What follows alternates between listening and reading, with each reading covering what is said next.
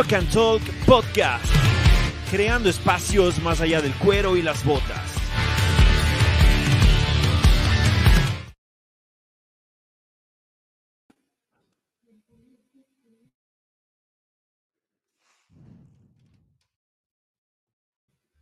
Hola gente, ¿cómo estamos aquí en un programa más de Rock and Talk? Bienvenidos a todos, es un honor y un placer estar una semana más junto a ustedes, otro miércoles esta vez. Eh, igual como les tenemos acostumbrados, tenemos invitados de honor, tenemos una temática como ya lo vieron en la publicación, tenemos hoy día los managers y el rock que Rubén les va a contar un poco en, en segundos. Así que de mi parte estoy muy feliz debido a que estoy aquí junto a ustedes, estoy en Quito, así que Rubén, es muy grato para mí estar así, haciendo, bueno, a la modalidad eh, virtual, pero sin embargo estamos aquí, estamos más cerca, así que eh, qué chévere para mí nuevamente si las personas que nos pueden seguir a la vez en Facebook, en, en Instagram, en Spotify, nos pueden ver todos los programas, así que muchas gracias a ustedes, bienvenido Rubén, bienvenidos a todos también, muchas gracias. Hola, ¿cómo estamos, gente? Es un placer, un honor y un gustazo estar una noche más junto a ustedes aquí en el Rock and Roll Podcast, este espacio que hemos decidido armar para poder crear espacios más allá del cuero y las botas del poder, traer ante ustedes la comunidad de, dentro de la escena rockera de nuestro país, tratar de ayudarnos entre todos y conocer a las personas que están detrás de los conciertos que vemos, de, los, de las músicas que escuchamos, de todas las cosas que vemos, de los videos que hemos visto, para decirles que esta es la, la, idea de este podcast, es unirnos, de crear este mismo, crear estos espacios, crear esta oportunidad de hablar de cosas diferentes también aquí junto a ustedes cada semana, que nos, que nos acolitan, que nos acompañan y decirles eso que tenemos esta semana, la conjunción de las personas que se encargan directamente de que las bandas puedan acceder a un concierto, de que puedan darse y puedas tú verlas en, vivo. Son las personas encargadas y responsables de que los conciertos que has disfrutado, todas las experiencias grandes que han tenido, son las personas que están ahí. Entonces, y eso es lo chévere, lo que vamos a buscar en este programa dedicado a, a los managers y el rock. Vamos a tener invitados de lujo, gente que ha hecho durante mucho tiempo una labor muy ardua en escena, hay gente que ha estado con muchísimos conciertos, muchas personas que han hecho mucho por esto y por el rock, y es decirles que gracias a las personas que se conectan, gracias a las personas que nos escuchen, quédense hasta en el final del video, nosotros tenemos noticias, efemérides, tenemos toda una sección creada y vamos a tener un conversatorio muy ameno y muy chévere que está predispuesto para el día de hoy a pasar, y a pesar de todas las coyunturas y todas las cosas que pasen en la, en la sociedad actual, yo también pienso que quizás estos espacios donde tú puedas por un momento distraerte de toda la crisis social, sanitaria, carcelaria, todo lo que estamos viviendo, sea esto también para poder conversar. Es chévere tener esta oportunidad de estar junto a ustedes y yo creo que sin más preámbulos, ¿te parece bien? Si empezamos, año, si arrancamos. Bienvenido a la Yacta, bienvenido al Ecuador.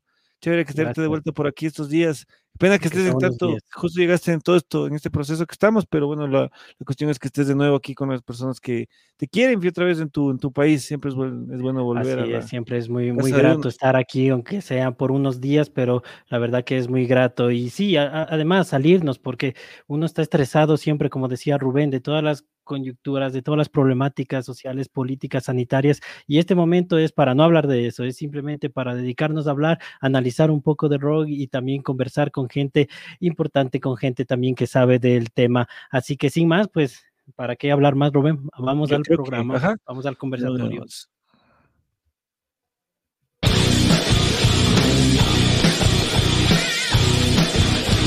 El rock relatado a través de nuestros invitados.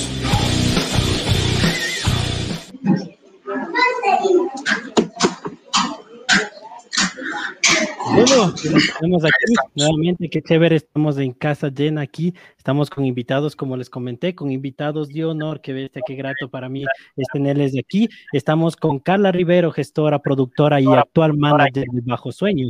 También tenemos a Juan Esteban González, técnico de sonido, parte de Sierra Rock y de como Anime también Miguel más conocido como Miguel de la Cueva, productor, gestor de eventos, festivales, además de ser el bajista y manager de la banda Descomunal. Qué grato tenerles bienvenidos. Grato tenerles bienvenidos. Hola gente, buenas noches. Buenas noches a todos, un gusto.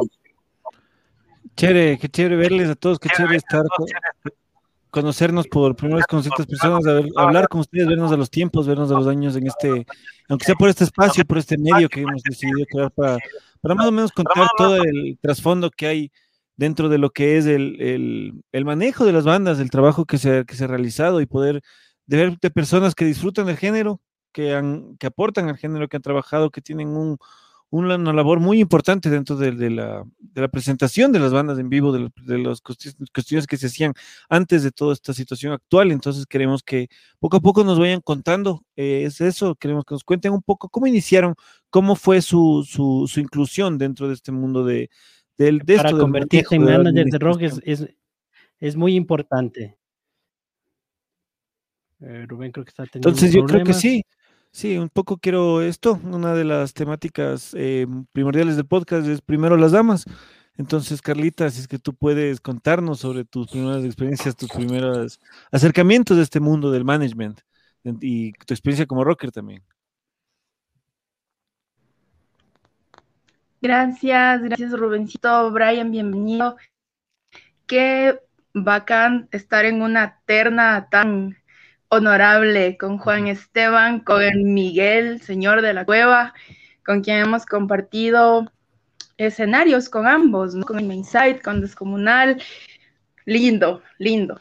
Verles así a la distancia. Mil disculpas por la luz, se fue la luz en el barrio. Así que nada, sacando, sacando ahorita el, podcast con, con mucho cariño para todos ustedes así sea oscuras. No estoy romántica si no hay luz. y nada, eh, yo empecé en el pop hace 20 años. Eh, aprendí eh, con el Chevera, que es un conocido manager y en el tiempo era manager de Juan Fernando Velasco. Y básicamente me formé bajo esa escuela y esa visión de que esto es una empresa, ¿no? Luego ya por giros y, e idas y venidas de, del, pop, mm, me llegué a, identificar muchísimo con la parte del metal, que es algo que no tiene nada que ver dentro de, estructura, de administración y demás. Yo había aprendido lo que yo había visto antes y como yo me había formado. Entonces incursiono mucho dentro de la parte de promoción. Eh, como reportera y demás en el metal, netamente. Y bueno, eh, yo eh, intenté, intenté siempre como llevar la misma línea de trabajo, el mismo protocolo en, el metal. Eh, en resumen, en 2015, pues, Bajo Sueños se, se, convirtió en mi, en mi graduación final dentro de la escena nacional y ahora pues llevo ya casi siete años trabajando con esta banda que para mí es parte de un orgullo, un honor, es en donde puedo poner en práctica todo lo que se va aprendiendo a lo largo del camino entre las buenas y las malas eh, y las malas experiencias que no son malas, sino que todas te dejan un buen aprendizaje. Eso, eso va como un, resumen ahí, chiquitito de, de todos los años de trabajo. Qué chévere, qué, bacán que... Tanta historia, tanta trascendencia también, increíble. Eh, Miguel, coméntanos tú, ¿cómo inicias tú en esto del ser manager, de ser gestor? Eh, antes que nada, muchas gracias por la invitación, qué bacán el espacio y nada, un abrazo a todos, todos los que están en la pantalla porque son unos capos. Eh, ¿Qué te puedo decir, hermano? Realmente yo llego a esto porque la verdad, más o menos como, que tocaba y en el hardcore una de las, de las cosas mandatorias que existe en este género musical, en esta filosofía, es el hazlo tú mismo, ¿no? Si es que no hay nadie que lo haga, pues aprende a hacerlo y sácalo y te puedes equivocar y te puedes caer algunas veces, pero eventualmente vas a aprender de esas caídas y y vas a ir entendiendo el medio y vas a ir entendiendo cómo se mueve la cuestión. Em, yo creo que esa motivación siempre de buscar y de hacer lo que así no, o sea, si es que no hay, lo hacemos, siempre nos llevó, digamos, y nos acercó también a la producción y a la gestión. Em, y eso nos ha ayudado, bueno, me ha ayudado a mí a entender como, digamos, el management desde varios lugares y como jugar en varias posiciones en un punto en, en, mi vida fue también este, parte del estudio de lo, que, de lo que hago, digamos, en la vida, ¿no? Entonces me, me, puse a, me puse a hacer tour manager, me puse a hacer stage manager, me puse a hacer eh, varias eh, posiciones de, del campo para entender mejor cómo es el juego, en, digamos, en general. Y ha sido una experiencia súper, súper chévere porque, como les digo, eso, eso realmente ha ido alimentando, pues, las ideas y, y la forma en la que un poco se puede manejar una banda eh, de música pesada, como decía Carla, porque si es, si es, si es digamos, es, es otra cuestión. Eh, pues trabajar con sonidos fuertes, ¿no? Trabajar con sonidos claro. duros, ya solo que, que, el vocalista tenga guturales es otro, es otro mundo. En el caso de Bajo Sueños o de Anime Sai, que mis colegas, digamos, trabajan con, con, estas bandotas, más bien estas bandas sí tienen como un, como un approach un poco más comercial, ¿no? Tienen vocalistas eh, haciendo melodías lindas y cantando cosas, cosas que, que, digamos, mucha gente se puede relacionar. En cambio, en, en, este, en el otro caso, Rubén y yo compartimos un poco esa cuestión de, de tener, de hecho, Rubén es el que chilla ahí en su banda y eso ya hace todo sea un poco más complejo. Dicho, chilla. Y que el manager tenga que Claro, y que el manager tenga que, digamos, de alguna forma encontrar cómo hacer que esa música gritada que generalmente a la gente le, le, un, le estorba, al, digamos, al, al, no metalero, eh, cómo encontrar que esa música también funcione y también eh, pueda caminar y también pueda progresar y pueda ir haciendo conciertos y pueda ir generando público y tal. Entonces, ese ha sido más o menos mi acercamiento desde ahí a, la, a este bello mundo de la música pesada y... Eh, trabajo con Descomunal. Eh, hubo un tiempo que, en el que hicimos una productora que se llamaba Alarma y que funcionaba bastante bien y hacíamos conciertos, hacíamos, trabajamos con bandas. Eh, y más bien últimamente me he dedicado a asesorar y a brindar apoyo a, bandas que están sobre todo en el género, ¿no? Que, que, digamos para las cuales es un poco más complejo encontrar un, norte o una forma de llevar a cabo sus proyectos. Es cierto eso. ¿no? Qué buenazo, qué bacán, Miguel, qué bacán, qué chévere que nos cuentes como esto. Yo me acuerdo de Alarma, igual los conciertos que se hacían, todo el manejo con tu banda comunal. Todo el camello que has hecho está presente dentro de, tantos años, se ha visto reflejado en, en, muchos eventos de mucha gente que le sigue y eso es chéverazo. También tienes la oportunidad como, como músico de, de, manejar esto, de ser, de, de, estar en primera línea, entendiendo también estas cosas, de ser como prácticamente lo que a muchas bandas nos toca cuando tenemos managers, de ser todólogos y aprender todo esto entre nosotros. Y eso es una, claro, una parte vital, como vos dices, esto de nuestro estilo de, de, de esta música pesada que quizás no se agrada a la gente, pero es un trabajo que tenemos que hacerlo a diario. Asimismo, Juan Esteban, qué gusto conocerte, brother, qué chévere tenerte aquí en este, en este espacio, en este conversatorio. Un gusto, un gusto Rubén, un gusto Brian, muchas gracias por la invitación qué chévere verles también a, a, Carla, a Miguel. Bueno, con Miguel nos conocemos desde la época del colegio y creo que siempre hubo esa, ese acercamiento con la música desde que, desde que uno era, era pelado, ¿no? Con el rock. Yo la verdad siempre quise estudiar música, quise siempre, obviamente, soy un músico frustrado, aunque estuve, aunque tuve ese acercamiento con clases de guitarra o clases de, canto en algún momento, pero uno va comprendiendo cuál es su posición dentro de la, de la, música. No siempre puede ser el que está en una banda o el que está en la guitarra o en el stage o muchas cosas que, que hay dentro de la, de la, industria musical, ¿no? Uno va pasando el tiempo y va comprendiendo dónde, dónde es su posición.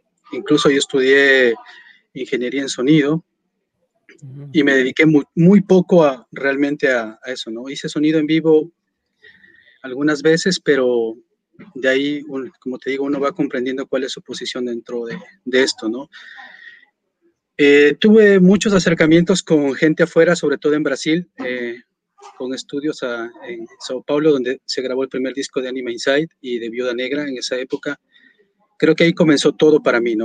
En ese momento eh, queríamos producir te estoy hablando un poco del 2000, 2005, 2006, donde todavía acá en Ecuador no había la, la, cantidad de profesionales que existen hoy como para grabar, la cantidad de estudios buenos que hay ahora, eh, era mucho más complicado y mucho más caro que irte a grabar afuera. Eh, ahí comenzó todo con el, con el management, ¿no? Eh, En un principio yo trabajaba con, con, los estudios en Brasil y terminé trabajando ya comenzando desde prácticamente desde el inicio que el proyecto con Anima Inside. Y desde ahí hemos venido para adelante, aprendiendo en el camino, siempre igual viéndolo como, como te dice Carla, la manera de, de negocio de, con la banda, siempre lo vimos así, eh, en conjunción la música como, como negocio y como un producto. Obviamente sin dejar de lado la, la, la, música, ¿no? Sin dejar de lado esa parte esa ambivalencia que, que, también hablaba Miguel, ¿no? De, de, estar entre el pop y el rock o el metal. Eh, si, bien, si bien nos ha ayudado mucho, en muchas cosas, también eh, hay muchos detractores con los que hemos lidiado, ¿no? El, el, mismo hecho de hacer música en inglés en Ecuador también eh, nos ha cerrado y nos ha abierto puertas. O sea, hay muchas cosas dentro de este proceso que hemos, que hemos ido haciendo, ¿no? Pero gracias a Anima también eh, formamos, tenemos nuestro estudio de grabación, gracias a Anima hicimos una empresa igual de producción. Eh, en este trabajo aprendes de todo, desde ser guitar tech, desde ser stage, desde cargar los equipos, desde, bueno, hacer todo, básicamente todo eso nos ha tocado hacer en producción. No somos prácticamente empresas, empresas grandes y también lo que comprendimos dentro del negocio es hacer mucha autoproducción. Muchos de los conciertos, de las giras y de todo los hemos producido nosotros mismos. Hemos formado un gran equipo de trabajo y con ese gran equipo de trabajo hemos ido desarrollando las cosas hasta, hasta hoy, donde estamos y vamos, estamos viendo nuevos procesos, nuevas cosas. Y con la pandemia hemos aprendido otras cosas del negocio que tal vez no, no nos habíamos enfocado y no, no, no, lo sabíamos, no lo habíamos parado mucha, mucha bola, ¿no?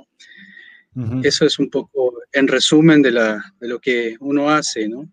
Wow, la verdad que eh, ahora de, de, sus palabras se ve que es muy complejo, como nosotros sabemos. Creo yo que es una pieza fundamental, por no decir la más importante, lo que, lo que tiene que ser para que se realice un concierto, para que la banda realice discos, para que la banda también se comercialice. Eh, también para saber la dirección que la banda va a tomar. Yo creo que ustedes tienen que ser, como decían ustedes mismos, eh, todólogos, porque ustedes son los que llevan las cuentas, ustedes son los que negocian, ustedes son los que direccionan, ustedes, eh, como decía también Juan Esteban, a la autoproducción. Y, pero, pero yo les quería preguntar algo. Sea, es un todólogo, ustedes tienen que capacitarse día a día, estar ahí siempre al contacto, eh, la parte de comunicación también, ya sea interna con la banda como externa, ustedes que también han trabajado con eh, empresas internacionales saben que es muy duro llegar a, a, la parte externa, afuera también del país. Entonces, yo, mi pregunta es, eh, ¿cuál es la clave para convertirse en un manager especialmente de rock y de metal? ¿Cuáles para ustedes es las, los puntos más claves para, para ser un, un, un, buen manager y llevar un buen management, obviamente.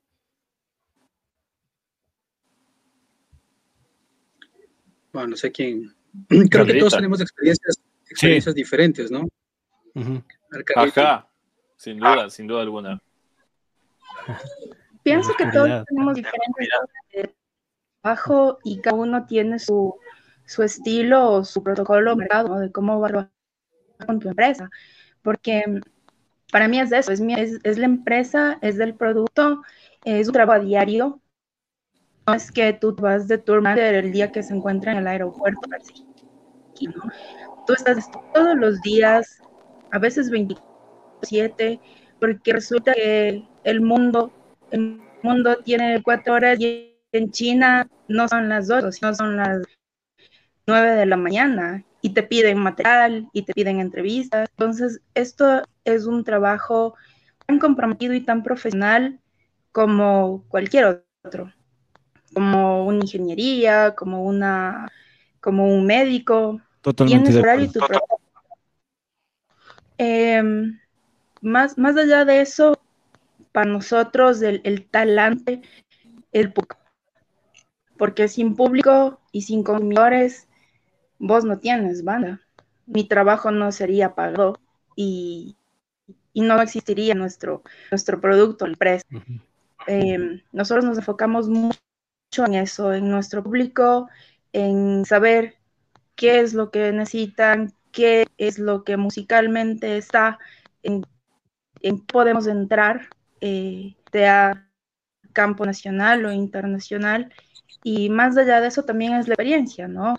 El equipo de trabajo que decía Juan Esteban es indispensable y es importantísimo. Si tú no tienes un buen equipo de trabajo, simplemente eh, no funciona, ¿no? Se cae en las patas de la mesa. O sea, tienes que tener todo muy, eh, muy unido siempre y, y confiar, mucha confianza en el equipo, con lo que estás haciendo y con tu producto.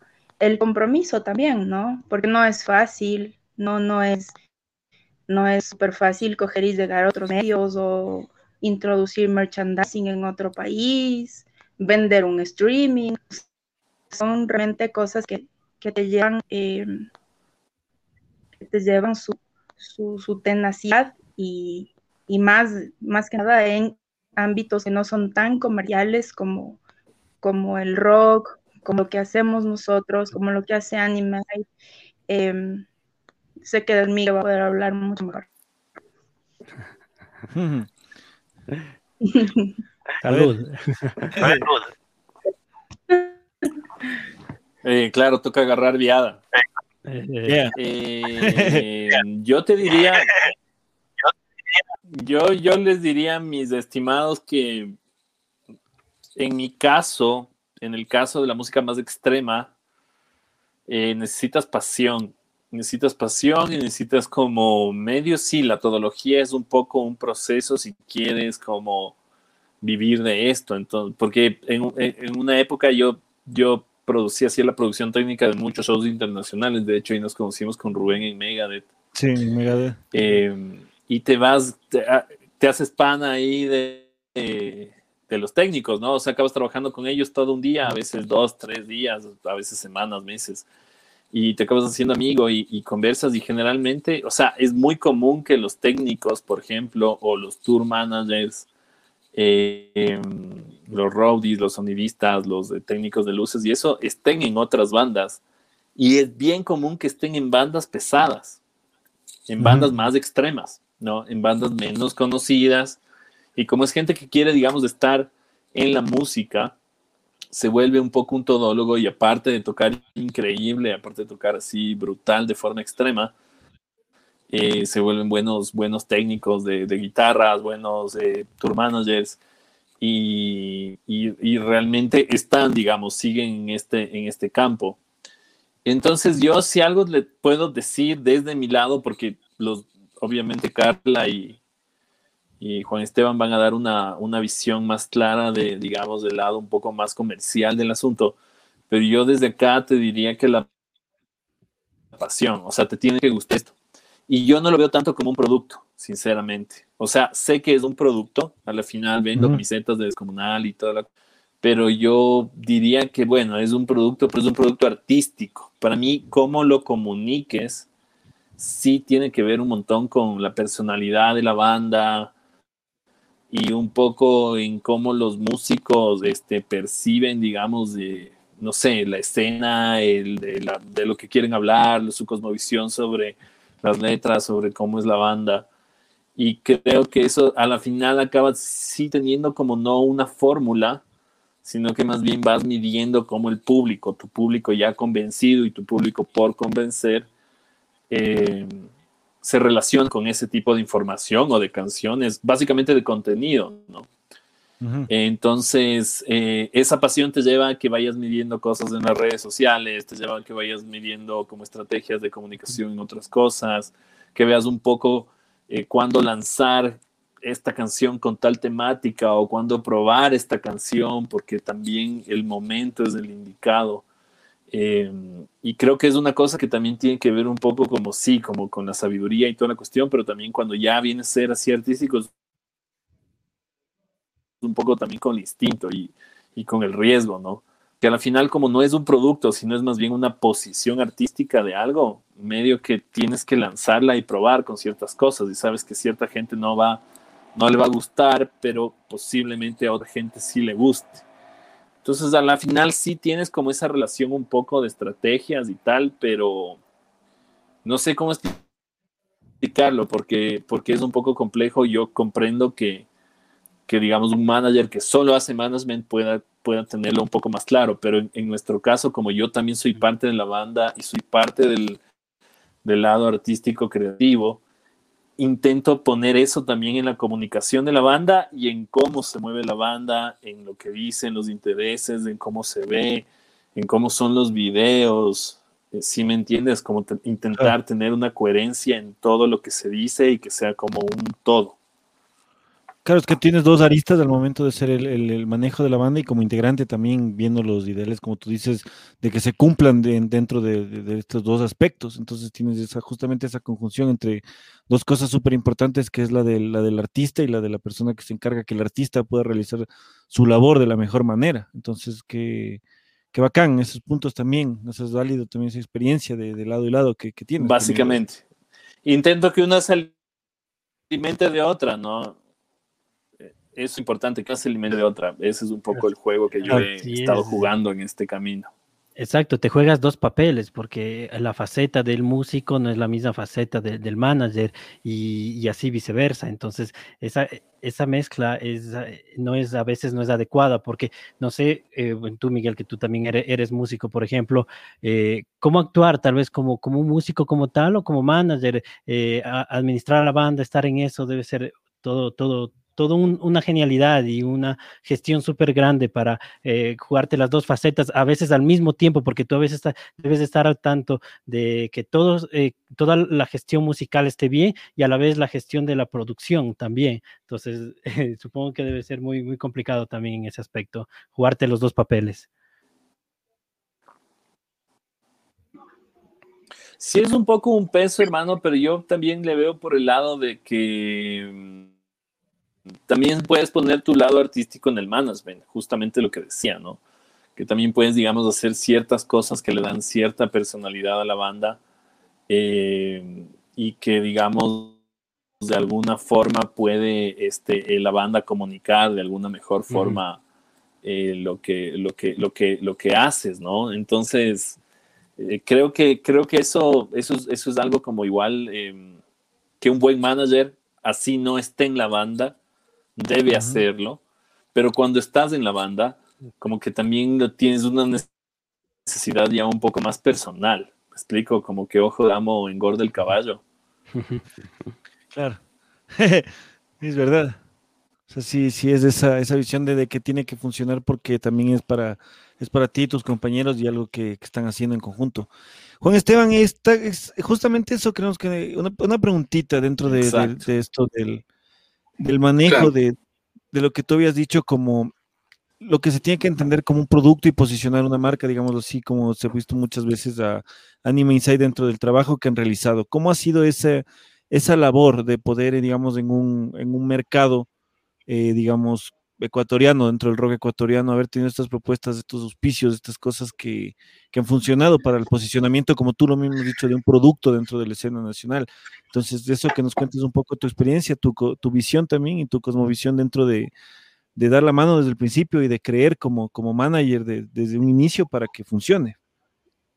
Sí, bueno, creo que no, hay una regla fija dentro de lo que hacemos nosotros que te, que te lleven a ese, de alguna manera éxito, ¿no? Pero, o, este camino hacia, hacia mejorar cada día en, el trabajo. Te decía que siempre es importante el equipo, creer en el producto que tienes. Eh, desde un principio creo que teníamos claro qué queríamos hacer y siempre fuimos aprendiendo, ¿no?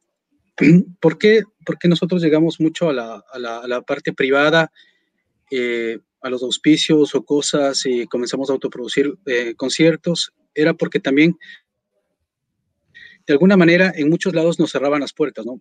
No solo, como, como teníamos esa ambivalencia entre rock, metal o pop o, y música en inglés, no fue nunca fácil, no, no fue nunca fácil para nosotros ir abriendo mercado, ¿no? En algún momento al principio viajábamos de, de Quito a Guayaquil, 5 de la mañana, a golpear las puertas de las radios para dejar los, los discos. Te decían casi todos, no, es que está muy fuerte, no, es que no, no ponemos rock, no.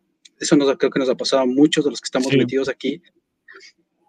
Y, en, eh, viceversa, ¿no? Entonces hacíamos todo ese trabajo de, de, ir aprendiendo, de ir conociendo a la gente que te conozca, que a la tercera vez que llegabas a la radio decía, oh, bueno, déjame escuchar, por fin voy a escuchar la, ah, no, no, no está tan pesado, ah, no, no está, así está chévere, así está bonito. Entonces, creo que todas esas cosas y esos no nos ayudaron mucho a seguir y a ese trabajo de calle, ¿no? Que, que creo que es importante en los músicos, es importante dentro de, esta, de este camino, de ir entendiendo qué cosas pueden funcionar y que la gente te comience a conocer. Yo creo que ese golpear las puertas, las puertas nos hizo conocer a mucha gente y mucha gente que nos, eh, nos empezó a ayudar, a muchas marcas que comenzamos a golpear las puertas, a enviarles material, a enviarles proyectos, a enviarles cosas y con las que pudimos trabajar finalmente y otras, y otras no, pero ya te conocían y que después de muchos años eh, te topaste otra vez con esa gente y ya le interesó trabajar contigo. Entonces ese ha sido un proceso de, de bastante tiempo, ¿no? te decía, igual, no, mm, lo que tal vez me sirve a mí no, no sirve para otros artistas. No siempre es lo, es lo mismo. Hay otros artistas con los que yo mismo he intentado trabajar o he intentado hacerlo y no funciona igual. ¿Por qué? Porque tal vez no, no tienen ese mismo ímpetu o quieren cosas mucho más instantáneas y que de la noche a la mañana sean famosos o quieren sonar en radio y a veces no es así. Entonces, desde tu experiencia tienes que y hay mucha gente que sí miente también a los artistas. Miente por, por dinero, porque quieren cobrar o quieren hacerlo y les mienten que pueden ser famosos o pueden tener éxito. Y creo que todos los que estamos aquí podemos coincidir de que el éxito no, no, no, lo tenemos nosotros. O sea, a la final lo define la gente, a la final lo define un producto que esté bien hecho o, y a veces ni así.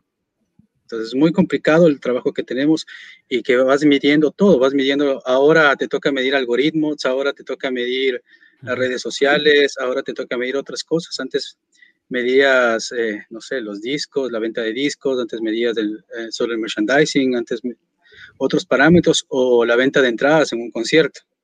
O sea, todo el, mercado de, la música va cambiando tan rápido que te toca ir adaptándote a las nuevas tendencias, a las nuevas cosas, a lo, que se está consumiendo.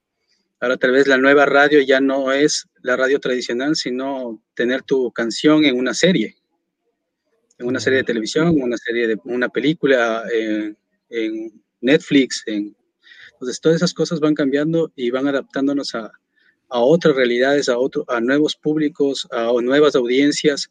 Las audiencias también eh, que crecieron al principio contigo van, ya crecen también y tienes que renovarlas y tienes que aumentarlas. Y todo eso cambia, todo, todo eso cambia para los artistas. Te digo, nosotros, eh, tengo 40 años y tal vez cuando iniciamos, eh, inicié en eso tenía 26 y tal vez el público que inició con la banda tenía 18, 19, pero ya todos ellos son adultos. Muchos de esa gente sigue, pero mucha, hay mucha gente nueva, muchos pelados nuevos. Entonces, también te toca ir refrescando mucho la, música, refrescando el show, refrescando cosas para que sea, sea interesante para, la gente. te digo, es muy difícil. O sea, eh, Carla te puede hablar, tal vez eh, bajo sueños, desde mi perspectiva, tiene mucha nostalgia, ¿no? Vende mucha nostalgia de todo eso, pero tal vez para mí no es lo, no, no me sirve eso, para ellos sí. O para Miguel tiene un nicho de mercado donde, donde, donde los, los, fans son fieles, donde en el metal es así, ¿no? Mucho el fan es fiel, te sigue a todos los conciertos, te compra todo el merchandising, de todo eso. Tal vez para mí no es tanto así. Tal vez la gente compra más bien la camiseta porque le parece chévere y la puede ir llevando todos los días, no necesariamente que sea rockero. Mi público es un poco diferente, que, aunque también hay metaleros. Entonces, todo, e, todo, ese, todo eso nos ha hecho aprender eh, el mercado, aprender dónde estamos, ¿no? Claro, como tú decías, no están, no hay pasos, digamos, preestablecidos que son, digamos, de una manera genérica el seguir y conseguir el éxito total, sino que son dependiendo de cada grupo, de cada proyecto y de cada iniciativa que se tenga de los integrantes. Pero sí debe haber, yo pienso, digamos, un... Pero si tienes estrategia, si tienes un plan, si tienes una planificación, todo eso sí tienes, que es muy necesario, porque si no tienes una planificación o tal vez a dónde quieres llegar tú, con tu equipo de trabajo va a ser mucho más difícil. O sea, no puedes ir lanzando tiros al aire a ver qué te sale. Sí, porque dentro de esto del, del, campo, digamos, en este, en este caso, dentro de, lo, de nuestra banda de Dweiser, a nosotros mismos nos ha tocado ser, digamos, la parte en la que nos, de descubrir cómo se, cómo se hace un boletín de prensa, cómo se utiliza un press kit, cómo se, se diseña un rider técnico, cómo se, cómo se escribe para, para sacar entrevistas y estas cosas. Entonces, quizás, como ustedes dicen, su trabajo, su labor, la de mucha gente, de que a veces te, guste o no el meta, te guste o no la banda, hay, hay un trabajo detrás que es bastante intenso también porque es una cuestión de una representación y eso es chévere que, que nos vayan explicando más o menos cómo dentro de sus experiencias, todo lo que han tenido. Claro, Así es. Y, mira, y a diferencia tal vez de Miguel, que se involucra mucho en la parte creativa porque es parte de la banda, yo en cambio eh, dejo una libertad a eso, ¿no? al, músico. Le dijo una libertad de que a mí me muestran tal vez las canciones cuando ya están en preproducción, decir, ah, mira, ya está más armada, ya está más hecha, y ahí opinar, ¿no? Opinar eso, y igual con un trabajo con, con el productor de la, de la, de la canción con el que se, está trabajando. Eh, yo igual confío mucho en mi trabajo, o sea, tienes un ingeniero de sonido, yo soy de los que no jodo para nada al ingeniero ni le estoy diciendo, oye, sube el volumen, baja el volumen, es el de la Mejor. Yo no, yo no jodo para nada porque, porque por algo le contraté a él, porque tengo la plena confianza en el equipo de trabajo. Sí, así es, y a, eso mismo me quería yo un poco desviar para romper un poco el, el hielo. Sabemos que los managers deben tener el conocimiento, tienen que tener eh, toda esa sabiduría para poder gestionar todo eso, pero ahora quiero saber yo cómo tiene que ser en la parte de personalidad. Recuerdo que Peter Grant de Led Zeppelin era rudo, tenía un temperamento súper fuerte. Ha habido otros managers que son un poco más flexibles. Eh, ustedes quisiera que me cuenten eh, en su perspectiva cómo creen que debería ser y cómo son ustedes. Eh, en la parte de personalidad, quiero decir, si son rudos, temperamentales. Así que, Carlita, si te damos el paso a ti, ¿cómo eres tú? Carlita es Chuta, Bravísima, chuta. candentes. um, un manager tiene que hacer su trabajo de un manager. Yo, yo suelo decir, eh, cuando la gente diga que eres una dulzura de manager es porque estás haciendo mal tu trabajo, algo está fallando. Eh, hay que tener siempre líneas muy claras, ¿no? De trabajo. La exigencia, la, eh, la parte estricta, ¿no? Que tienes que ser es muy, muy estricto, muy metódico, muy al cronómetro. Em, yo soy muy exigente, pero porque eso es lo que exige mi banda, ese es el, el, el nivel en el que tiene que estar tu banda. Sí, a veces ser muy flexible te juega mal las pasadas, porque yo estuve muchos años dentro del, del metal con bandas como Nebuxis, como Selva, en donde piensan que porque haces metal tienen que ponerte un, por poco, la caneca de pintura como bombo. y no es así. O sea, y no es así, porque estás, estás en una banda, estás ensayando, tienes un producto, eh, como, o como lo, como lo quieras llamar, en, este caso el Miguel es más, más pasional en eso, yo soy más, más cuadrada en ese aspecto porque a mí me gusta ver eh, esa parte, ¿no? La, la, administrativa de la cuestión. Entonces tú llegas, ves cosas que no están ni siquiera en los requerimientos mínimos básicos de, un rider técnico, de, de, line-up que tenga un festival, por más metal que sea, pues tienes que exigir condiciones, ¿no? Condiciones mínimas de acuerdo al, al, tipo de festival, al horario y etcétera. Yo, yo tengo una anécdota con el Miguel, que no sé si se acuerda, en el Polyfest 2000 16, me parece que fue, que, estaba en la producción de cabeza y por ahí llegó el Miguel y me dijo, Linda, son las cuatro, Descomunal tiene que tocar a las cuatro. Y ya eran las cuatro, ¿no? Y me parece que apenas estaba la banda de las dos de la tarde.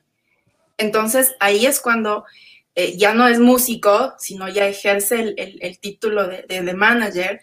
Y claro, si está una producción de cabeza y no sabes qué hacer y tu banda toca a las cuatro, pues a las cuatro tu banda se tiene que subir. Y si te están invitando o contratando o lo que sea para que tu banda tenga un show a tal hora, se tiene que cumplir. Y si yo mando un precontrato, un rider técnico, requerimientos logísticos de mi gente, de mi equipo de trabajo, simplemente se tiene que cumplir. Y para eso estás tú como manager, porque yo no les puedo decir a mis músicos, ¿saben qué? Estamos en Loja, pero nos dijeron que nos iban a cambiar de hotel ahorita hace cinco minutos, porque yo no lo saco ni siquiera de Cuenca si no me dicen que todo está confirmado y que yo lo veo, lo tengo firmado y sé que todo está pagado. Porque ahí recae tu responsabilidad. Que estás garantizando tu trabajo también, este, esta es tu, tu, responsabilidad como manager, claro. Exactamente, ahí recae tu responsabilidad. ¿Quién soy yo?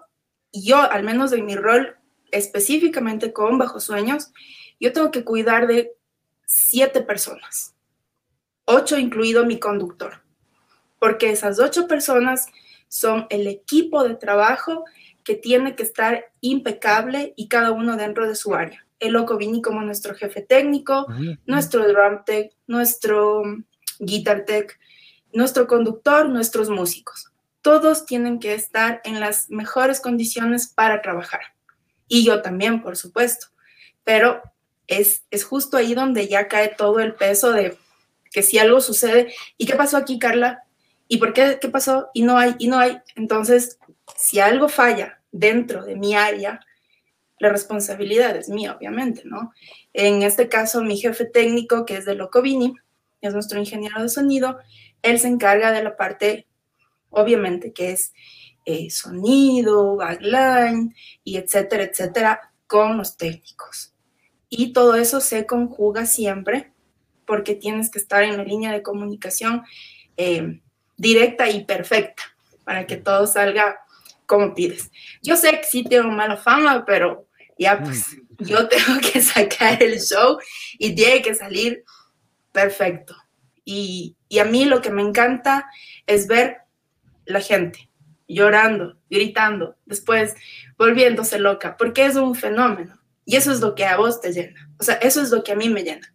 Y todas las iras, pelearte con el productor, ir a cobrar el, el, el 50% que falta. O sea, mil cosas que, que, tienes que hacer son gratificantes y se ratifica tu trabajo el rato que estás viendo esa locura eh, cuando, cuando empieza el show. Y que nada falla cuando todo está ahí, puntito por puntito, hecho check. Qué bien. Qué bien. Sí, también una cosa, cosa que, que, no hay, no hay Siempre les escoran a los técnicos de bajo. en general siempre es como que no, no hay. Entonces ahí verás, mi, mi, mi mimado, verás, mi mimado en escenario es el bajista. Justamente por eso.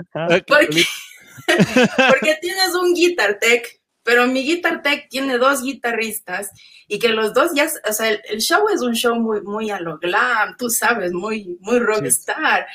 Entonces, un técnico de, de, guitarras. El Miguel fue nuestro stage manager y, y el Miguel sabe que, que son temáticos. Pues. Entonces, y que hay cambio de guitarra y, y etcétera, etcétera. Entonces, el bajista, obviamente, yo siempre las gradas están, yo estoy siempre en las gradas y en esa línea está, está el bajista. Entonces, él solamente retrocede unos pasos y yo ya sé qué le pasa yo ya sé que tomé clases, me tocó tomar clases de bajo, no porque me lo exigían, sino porque yo quise hacerlo. Entonces, entonces em, estuve un año y medio con profe, eh, aprendiendo lo básico del bajo, estudiando el Sam Sam, eh, qué es lo que requiere él y qué es lo que requieren todos tus músicos, porque aquí somos multitags o multitracks, ¿no?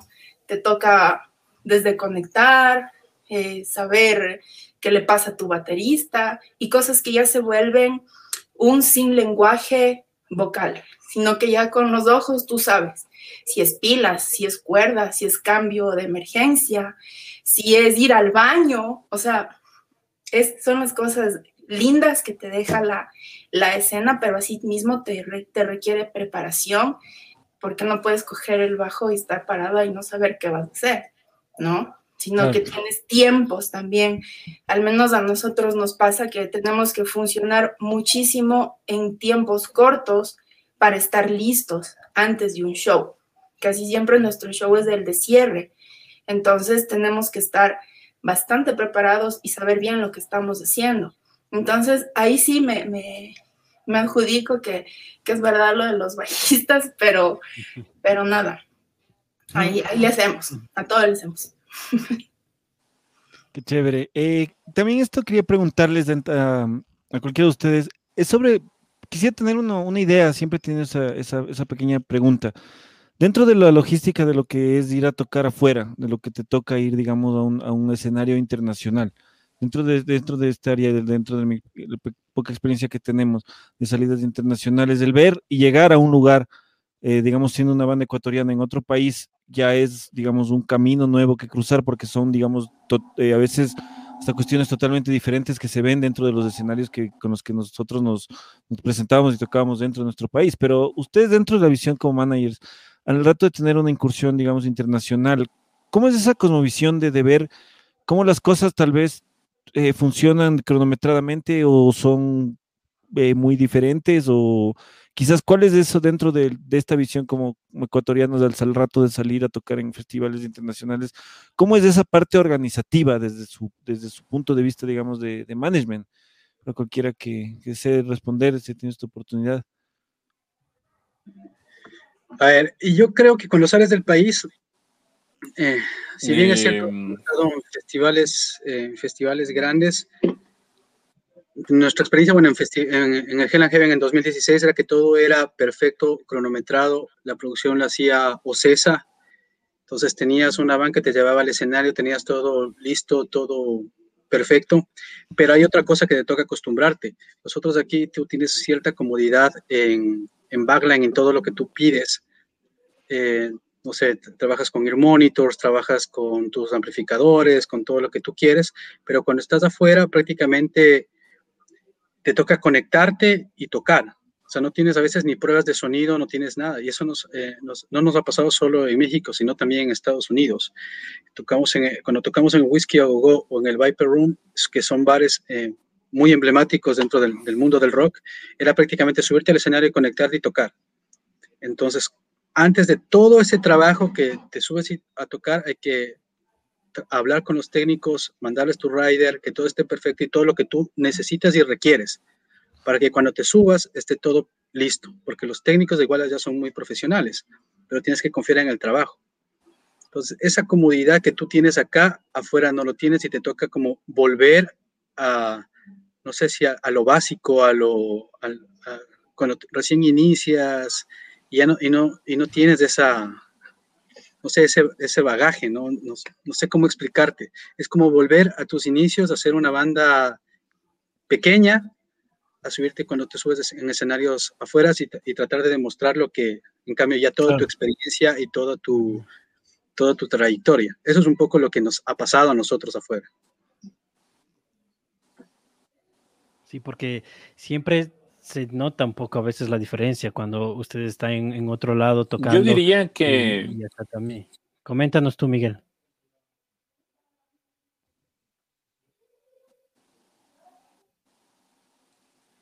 Miguel.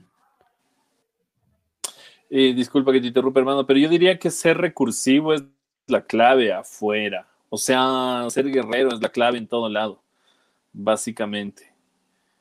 Eh, y en cierta medida, eh, eh, el poder, digamos, el poder este, practica todo lo que aquí se aprende.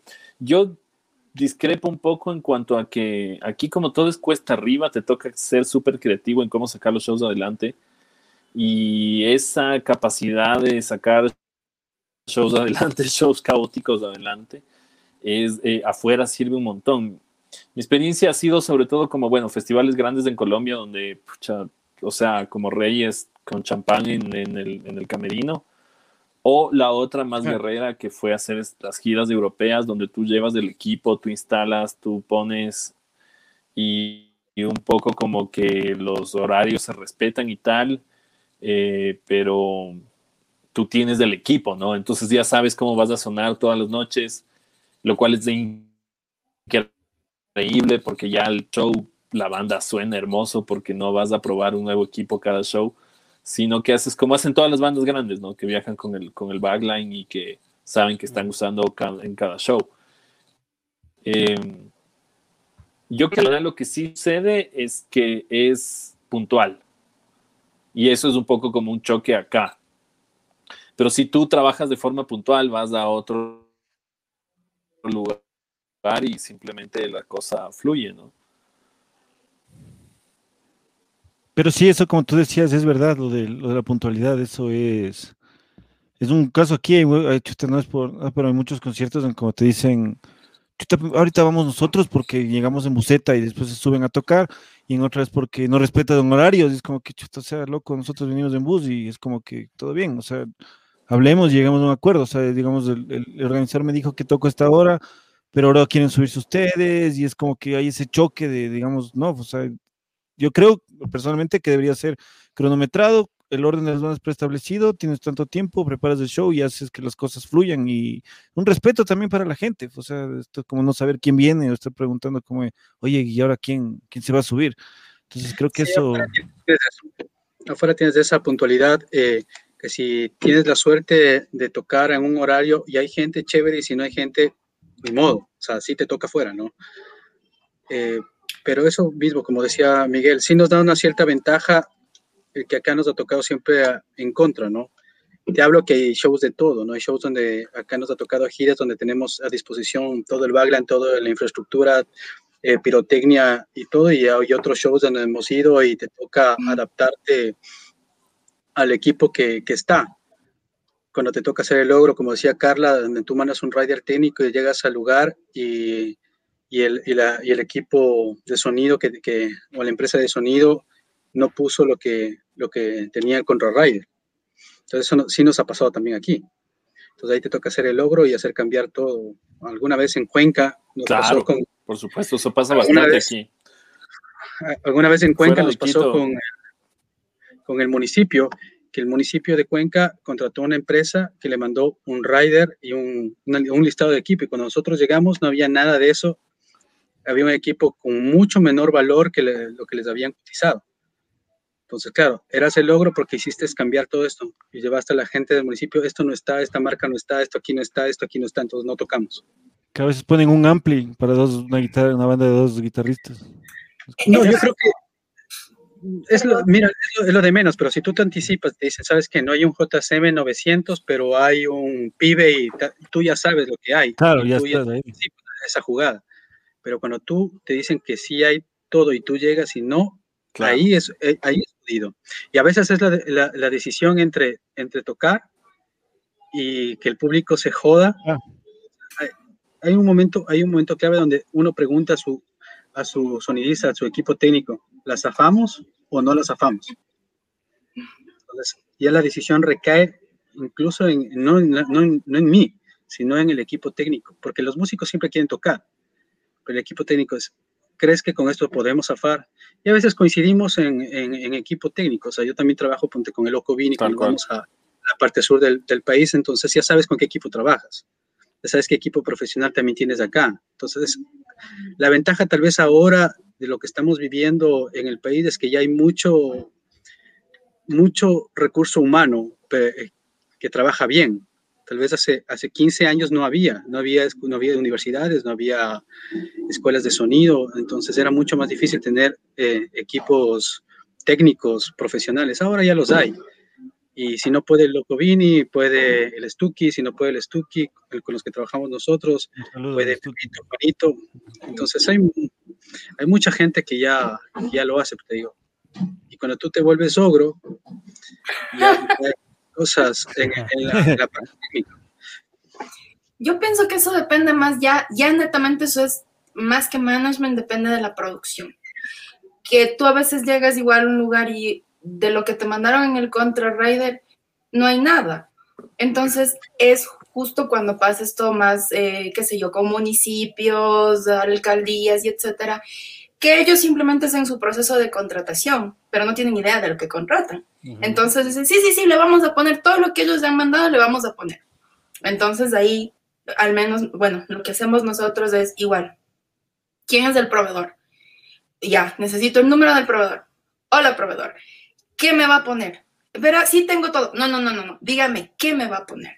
Para mí, la, la, la gran falla aquí siempre son, es, es del sistema INIRS, ¿no? Que chuta. Sí te da unos dólares de cabeza, te naces, pero esta pandemia nos han ayudado para, para prepararnos en eso.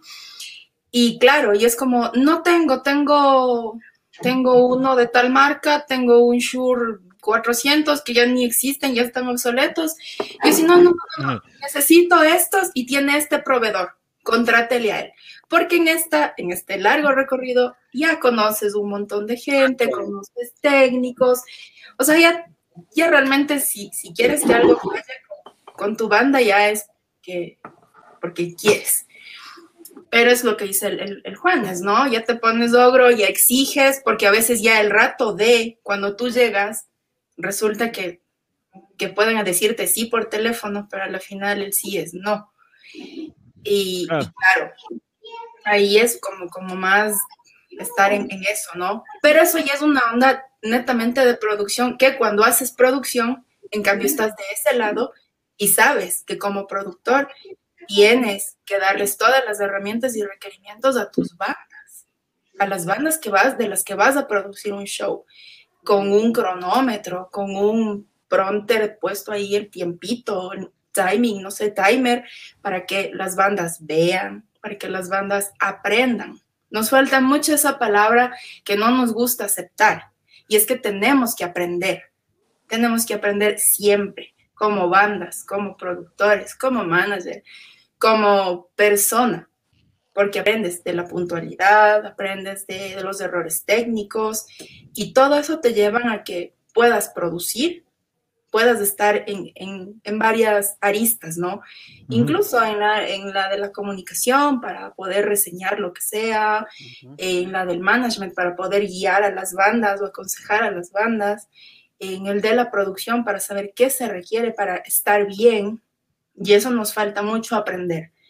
Si, si te bajan de un escenario, yo cuando estoy en, en piso, de, de, jefe de piso, yo he dejado muchas bandas sin tocar por la impuntualidad. Y, y, y, y sí, pues... Es, y es una pena, pero, eh, qué sé yo, en Guaranda, en un festival voz joven, donde estuve igual descomunal, um, llega la banda llega la banda que pues obviamente es la que no le gusta estar primera o segunda, sino que es a la que le gusta cerrar. Y eso sí pasa mucho en el metal. Entonces, bueno, pues llegaron una hora tarde, ni modo, yo no puedo hacer nada. Mi espectáculo sigue y sigue como, como ordena el, el guion del evento. Eso ya es, o sea, ahí es cuando ya estás del lado de producción.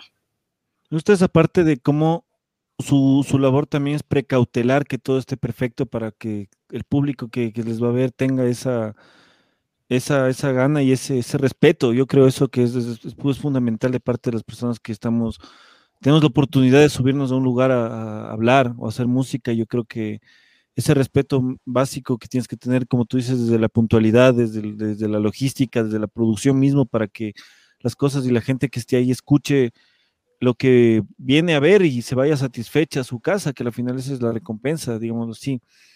Eh, quería preguntarles, una, una, pregunta quería hacerles también un poco para, para cambiar un poco este estilo y de y estarlo. ¿Cuál es el recuerdo? Es una pregunta de dos partes. ¿Cuál es el recuerdo más bacán que han tenido, digamos, en, eh, dentro del management, en el que ya se arregla todo y hasta el concierto sale increíble? y solo, o sea, se acaba y dicen como que chuta, qué bacán, o sea, ojalá este concierto fuera igual mañana y fuera un mes de enterito de estos, y cuál también ha sido la experiencia en que más les han hecho corretear, porque de ley han de tener. Claro, esa que, que se hayan arrepentido y hayan dicho, no, voy a, voy a botar la toalla de esto, porque ah, eh, sabemos que esto es un proceso bien largo, tenemos que hacer de todo, pero ¿qué momentos han sido los que ustedes les han impulsado para seguir adelante y a la vez, pues, el otro que, que han dicho, no, no, voy que a botar Me subí a la buceta. Miguel, coméntanos tú. Comienza. Eh, yo creo que, bueno, cuando te va bien, ¿no? Cuando te va bien, este, sí, pues quedas ahí inspirado y eres, y eres del tipo más feliz. Yo diría que mmm, las veces que hemos salido con Descomunal a Colombia, eh, las veces, sobre todo los festivales grandes, Rock Art Park y Altavoz, fueron súper, súper buenas experiencias de eso que todo se confabula y que, digamos, como manager también ahí, eh, como decían antes los colegas, se logró armar un equipo técnico como de lujo, en el que había cada persona para cada puesto.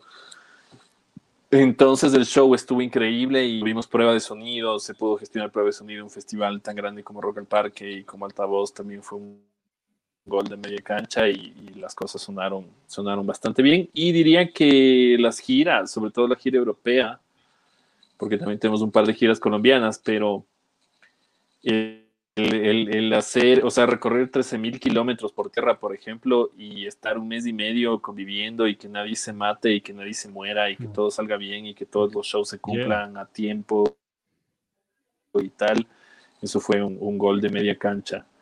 Eh, de ahí te hacen sufrir todo el tiempo, pues por eso mis compañeros aquí son, son los ogros más ogros de los ogros, y eso que yo soy el más feo de los, de los tres, pero ellos son los más ogros.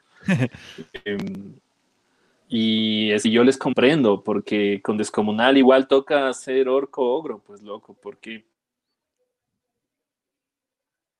desgraciadamente, ¿saben qué pasa? Y esto nos pasa más a Descomunal que Bajo Sueño Anime Inside, pero, pero lo que pasa es que, claro, el extremo no genera tanto billete. Entonces, como no genera tanto billete, no hay mucha plata para la producción, ¿sabes? Y como no hay mucha plata para la producción, generalmente los productores, sobre todo fuera de Quito, eh, porque sucede también muchísimo en Guayaquil, eh, no saben armar show, porque no, no, la gente no vive de armar shows de música extrema, ¿no? Entonces lo hacen más por pasión y a veces eh, acaban siendo estafados de ellos por el sonido y acaban siendo estafados también por la policía y acaban siendo estafados también por el municipio y acaban medio jodidos en la vida solo por ser grandes fans de este tipo de música que y querer hacer algo, querer poner un granito, ¿no? Entonces, promotores que también, eh, y eso yo creo que también es un arte, saber identificar con quién estás trabajando, porque a veces no, no es tanto de mala fe, o, o, sino es también por, eh, por digamos, por, por, no conocer, por no saber cómo se produce un show. No todo el mundo vive de esto, no todo el mundo sabe cómo, cómo hacer un concierto. Es complejo hacer un concierto en el Ecuador. Es complejo hacer un sí. concierto en cualquier lado del mundo, en el Ecuador mucho más, como todo en el Ecuador. Eh, pero, pero digamos eh, que también hay que cuidarles a veces y hay que guiarles y no solo hay que gritarles, a pesar de que comprendo de que mis colegas sean unos ogros completos, porque yo también he tenido. Entonces, eh, por lado, hermano, siempre sufres, ¿no? Tengo varias anécdotas. Una vez nos dejaron botados en Cuenca mientras tocábamos, desapareció el promotor. Entonces, un poco ahí es como, ¿qué haces? No. Tienes que amarrarle con cadena debajo del escenario al man y esposarle para que no desaparezca. Y claro, el man desapareció mientras tocábamos. Y, y se debía el hotel, se debía la comida, se debía, la, se debía el wow. sonido, se debía el sonidista, se debía, se debía todo aprovechó el momento y, y, y pierde polvorosa.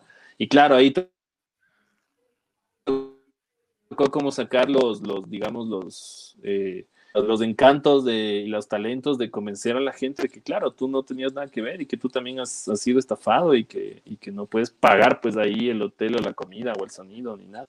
Esas cosas suceden y hay que, y hay que cuidarse y como decía Carlita y, y mi brother Juan Esteban, pues eh, sí hay que ser medio ogro en eso situaciones, ¿no? Carlita, Juan Esteban, una de sus dos experiencias. Puta, o sea, creo que todos los shows son lindos. Todo, la, la idea ahí sí es que le metes harta pasión, porque la consigna principal es jamás cancelar un show. Así estés ogro y digas, cancela el show. Pues no, por adentro dices, hay que sacar, hay que sacar, hay que sacar. Hay que darle. Exacto. Entonces la consigna es esa, ¿no? Jamás cancelar un show y salir como se tenga que salir. Eh, pero todos te dejan satisfacción. A mí en lo personal, eh, a mí me emociona un montón todos los shows, las giras que he hecho con, con otras bandas. Las últimas que estuve en, en, Colombia con una gira con una banda brasilera. Eh, todas te, te, te dan algo que aprender y transmitir, ¿no? Y cuando te transmite la gente esa, esa onda y tú ves y, y claro, después te dicen, sí, sí, yo entiendo que lo hicimos mal en esta otra cosa, pero gracias por, por la puteada, o gracias por que sabíamos que no estaba bien. Eh, chévere, es, ahí cuando entienden que tu trabajo no es ser mala onda, ni, ni gritar a la gente, ¿no? Aparte que a mí esto me ha enseñado eh, que uno tiene que saber agradecer a quien te está sirviendo, a los chicos que hacen los riggers, que ponen las luces, a los que están abajo de la tarima en el colchón esperándote a que acabes de tocar. Y, y eso es algo que eh, yo lo he aprendido en el camino, porque a veces uno piensa que porque es manager tienes que entrar y ser un idiota, porque me he topado con otros de, de que son managers de la N potencia y en realidad te lanzan la puerta en la cara, ¿no? Pero he aprendido eso, porque de quién depende, quién sabe en dónde están las conexiones, los técnicos a los que puedes entrar y, y en una actitud prepotente gritarles. Ellos te pueden desconectar de abajo y se, y se acabó tu show. Te pagan las luces. Exacto, y se acabó tu show. Ya, fuiste una idiota. Bueno, ah, bacán.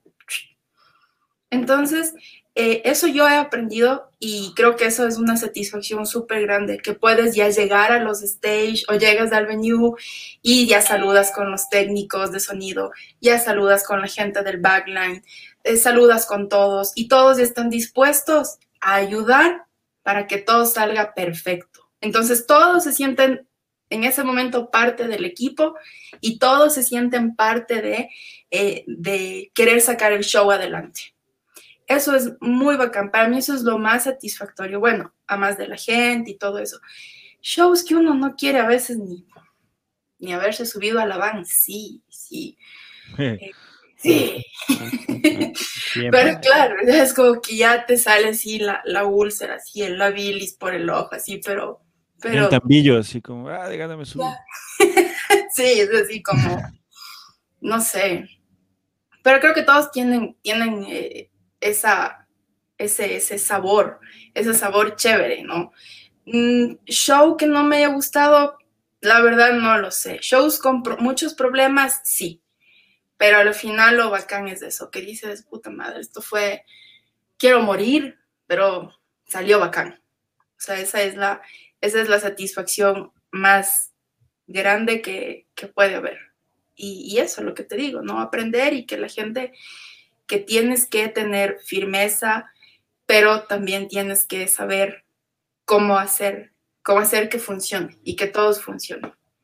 Eso. De ahí, sí, creo que los shows más chéveres, los últimos que fueron ya hace un año, eh, y hace un año, y el último que tuve el 12 de marzo acá en Quito, creo que fue un show muy, muy satisfactorio también. Básicamente, volvamos a sin, sin, saber que, que, iba a ser el último, tal vez, sin saber que iba a ser uno de los últimos conciertos. No, no sabía. Verdad, nunca nunca sabía. verdad. Sí, sí, fueron los últimos shows. El, yo tuve el 12 de marzo aquí el último con una banda polaca, que fue igual una maravilla, sold out, lindo y re satisfactorio porque ahí volvemos a lo que decíamos hace un ratito. La gente aprendió que si es a las 6, a las 6 empezó, como sin gente, a las 6 empezó, la banda que tenía que salir a las 9.30 salió a las 9.30 y la gente sabía que a las 9.30 salía y el show terminaba a las 11.30. Entonces, es chévere también ver esa evolución en otros campos que, que a veces no son como tu línea de confort, ¿no? O tu zona de confort. Pero sí, ya, ya queremos girar. Qué bueno eso. Juan Esteban, mi brother, cuéntanos tú tus, tus experiencias. bueno, tal vez ex, experiencia más satisfactoria. Tal vez yo puedo hablar de la experiencia más satisfactoria, la que menos trabajo tienes que hacer. o la que menos tienes que, que, que ponerte bravo. O, creo, que la, creo que en festival fue el Rock and Shout, que fue con Aerosmith, Incubus y The Pound y bueno, y otra banda más que se fue el Walk, Walk, the Moon. Era un festival donde creo que de las pocas veces que tú ves aquí en Ecuador que tienes el tiempo para hacer prueba de sonido, que tienes un escenario con tu backline, con tus cosas, con el sonido 100%, creo que fue muy bacán. Creo que, te digo, de los pocos festivales tal vez acá donde tú puedes dar el 100% como banda, con todo lo que pides y, el público está prendido y todo. Yo creo que ese, eso y tal vez eh, otro show son los, eh, la gira sinfónica que hicimos eh, con la Orquesta Sinfónica de Loja en Loja. Bueno, Loja siempre es maravilloso, creo que no sé, no sé si coincidimos todos, pero Loja es... tal vez ese, ese show con la Orquesta Sinfónica de Loja fue muy, muy, muy chévere. Y de ahí desde mi punto personal, no creo que hemos tenido shows desastrosos, pero lo más desastroso para mí fue una vez que hicimos una gira, eh, una gira acústica, y, fui, y viajamos como 15 o 16 personas. Y el estrés para mí era demasiado grande con tanta gente. O sea, tenías la banda, tenías el cuarteto de cuerdas, tenías los técnicos, y hicimos como cinco ciudades y fue demasiadamente estresante los horarios, quién baja a desayunar, quién no baja a desayunar, el, que todos estén en la van para salir a la siguiente ciudad. teníamos que salir 6 de la mañana. Había gente que se pegaba los tragos, no bajaba, que estaba dormida. Un desastre. Yo creo que los shows magníficos, pero el estrés para, para mí fue demasiado. Tal vez nunca volvería a trabajar con tanta gente girando. Creo que eso, eso, eso es una parte horrible del, del management cuando demasiada gente está a tu cargo. Yo creo que eso, eso sí es estresante porque cada uno es su mundo, ¿no? Y además vivíamos tal vez otro proceso donde hoy la banda o los integrantes que están en este momento son mucho más profesionales y no tienes que ser manager. Tal vez en esa época era muy difícil eso, ¿no? Estabas aprendiendo tú también. Y te tocaba de por poco llamarle a la mamá que se levante de la cama a que vaya a ensayar. Entonces son cosas que tú vas aprendiendo y vas viendo con qué gente trabajas. Es bien difícil, creo que es bien difícil. No, no sé si lo hayan vivido los demás, pero, pero creo que esa es una de las partes más difíciles. Dejar de ser manager para pasar a otra cosa. Mucha paciencia también. Y bueno, ya estamos cerca de llegar a la parte final del programa, pero sin antes yo quisiera preguntarles, pues, como ustedes, eh, desde su perspectiva, que ya tienen mucha trascendencia, muchos años también de experiencia en lo que es la producción, los gestores musicales, así que, ¿cómo ven ustedes, cómo están ustedes renovándose ahora en cada uno de sus proyectos? Eh, ¿Cómo lo están haciendo? ¿Cómo están renovando? ¿Y cómo ven ustedes cómo que va de aquí a un mediano plazo? ¿Cómo serán los eventos en la parte de la logística, la producción y, y todo lo que, lo que conlleva toda esta gestión de eh, un concierto de rock. ¿Cómo lo ven ustedes? Eh, no sé si comenzamos con Carlita. Chusa, la cuestión de girar la vemos lejana en realidad, ¿no? Es algo que por obvias razones lo tenemos que poner en stand-by. Eh, de hecho, con la pandemia, pues ya pospusimos gira a Estados Unidos, gira a México. Y bueno, estuvo, estuvo complicado la, la, cuestión gira, así que eso lo tenemos en nuestros corazones hasta que tengamos un halo de esperanza por ahí. Em, bueno, la banda sacó este, este 2020, eh, sacó el disco, el disco Entre el cielo y la tierra, que fue grabado totalmente en tiempo de la pandemia y de hecho Mauricio lo compuso en tiempo de pandemia. En febrero, que fue nuestra última fecha, febrero 2020, estaba ya el disco en, preproducción. Eh, música y algunas cositas de ideas que tenía pues ahí Mauri. Y nada, esto se acabó de cocinar, grabar y etcétera, etcétera en, todo el tiempo de pandemia, ¿no? Eh, salió, salió muy bien. Nos fichó Música Híbrida, que es una disquera nacional. Eh, nosotros nos caracterizamos, en este caso, eh, Mauricio es muy, eh, él, valora mucho el trabajo de, la gente, de su propio equipo y fue grabado en, en Toca Records con Hernán Montalvo, que es nuestro Monty, nuestro guitarrista obviamente lo masterizó el Master hecho por el Loco Vini. Y eh, hubo este acercamiento con la gente de música híbrida y Marco Viedo nos ofreció el, obviamente, la, sacar la edición del disco y una edición de, una edición de lujo. Eh, estuvo muy bien, fue sold out de la, de la edición de lujo y ya igual poquísimas copias de la edición normal. Así que es como decía Juan Esteban, ¿no? la onda de, es muy emocional, muy, muy nostálgica. Eh, nosotros enganchamos mucho por, esa parte, ¿no? Por la parte de que te identifiques mucho con la onda eh, muy emotiva y, todo esto de, las canciones que, cómo las compone el Mauri. Se hizo un streaming, se hizo un, show. Obviamente, sí, ¿no? Parece que es muy, muy lindo hacer un streaming y un show, pero en realidad fue una experiencia nueva qué hijo de madre. Una experiencia nueva totalmente en otro campo, en otra área, em, en la que fue una producción prácticamente del, de Loco Vini.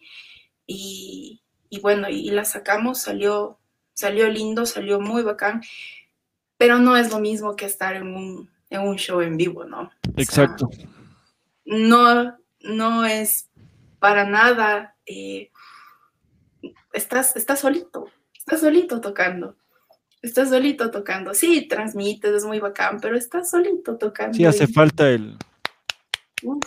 Aunque sea. Te, hace falta toda esa energía, esa adrenalina. Te hace falta muchísimas cosas, pero bueno, es lo que se hizo en cuanto a, a, querer acercarnos un poco a lo, cómo se estaban manejando las cosas en, en, en este ámbito. Y nada, ahorita igual seguimos, seguimos con promo, seguimos haciendo pues que el disco entre el cielo y la tierra saque, eh, pues saque un poquito más de, fans, seguidores, a los que les gusta, a los que quieren volverlo a escuchar.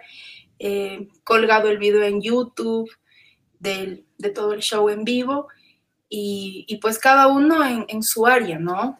Pues Mauricio es el compositor, es el quien está creando siempre todo el tiempo, eh, Hernán igual, eh, los chicos también ensayando ya, se volvió a los ensayos hace un poquito de tiempo, yo igual estoy en la parte de, justo en la que hablábamos, ¿no? De, cómo seguir monetizando la banda, de cómo seguir haciendo que, esta cuestión eh, crezca, irnos por otros lados, por distribuidores, distribuidores de música, y etcétera, etcétera. Entonces, trabajamos todos los días, eh, seguimos, seguimos trabajando para, para que esto no se pierda y cuando podamos salir a girar, pues sea, sea igual. Qué bacán, qué bacán que no se detenga, que las cosas que sigan haciéndose. Quizás muchas bandas en esta época tal vez estén camellando, de ley hay muchas bandas que están camellando, aún así no sea, digamos, de, ámbito público, pero por lo que se viene, yo creo que se viene algo muy, muy denso dentro de la, dentro de la industria musical, se viene un cambio dentro de, de tanto tiempo que no ha habido eventos, tantas adaptaciones que nos toca a los músicos afrontar en, en un tiempo récord, en menos de un año, tener que cambiar este, todo lo, lo, preestablecido a algo nuevo que aún no se sabe muy bien qué va a pasar, cómo es y qué, qué es lo que nos, va a tener que hacer. Yo creo que ese profesionalismo tiene que estar presente y la ayuda de ustedes dentro de, del nuevo uso de lo, que es la industria en esto y la primera implementación de procesos más profesionales dentro de los músicos en el Ecuador, yo creo que es de admirarse. Chéverazo. Eh, Juan Esteban, Miguel, ¿qué es lo, eh, las novedades que tienen? Con la pregunta que había hecho Brian sobre esto, sus opiniones siempre serán válidas y serán chéveres escucharles. Me adelanto a Miguel. Bueno, claro, todo nos cambió, todos los planes eh, fueron complicados. Nosotros en 2020 teníamos una gira con Black Swan que estaba lanzando su disco, nosotros lanzábamos un disco también y de ahí teníamos un festival en México y subíamos de Estados Unidos de gira y todo ya se cayó. Nuestro último show, en cambio, fue en diciembre del 2019, porque después de eso nosotros estamos planificando todo el 2020 para, para lo que teníamos.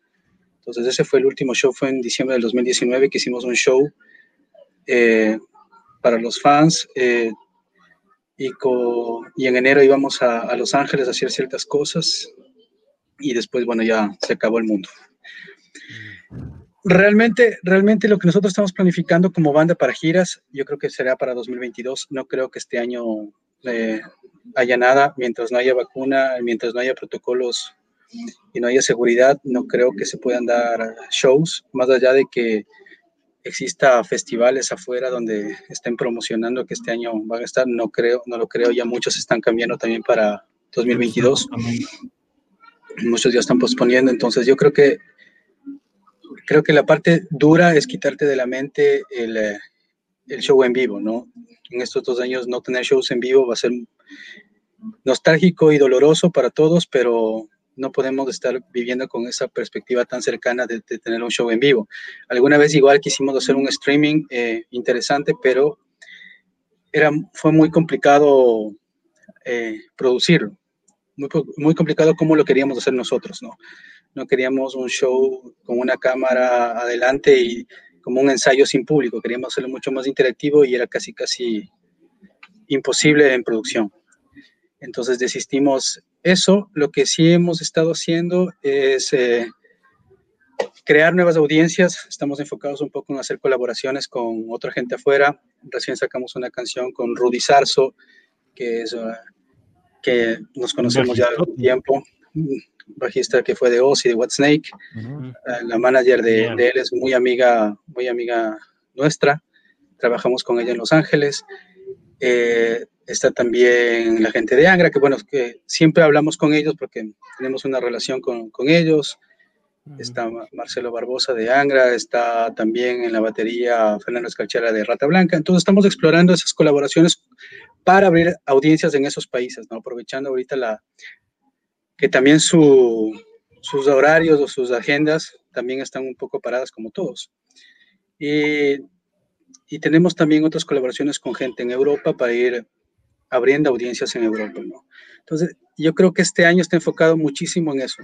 Estamos enfocados muchísimo en crear nuevas audiencias, crear nuevos públicos y que la música llegue a otros lados donde no hemos tenido la oportunidad de estar y con la coyuntura creo que es adecuado para que cuando vuelva poder enfocarte en, en girar en otros mercados. Yo creo que eso es lo que estamos haciendo en este momento. El, el disco que teníamos por lanzar está pospuesto igual hasta que esté en las condiciones adecuadas donde se pueda explotar realmente el, el, las canciones, explotar eh, el merchandising y todo, pero en este momento es generar contenido para otros mercados.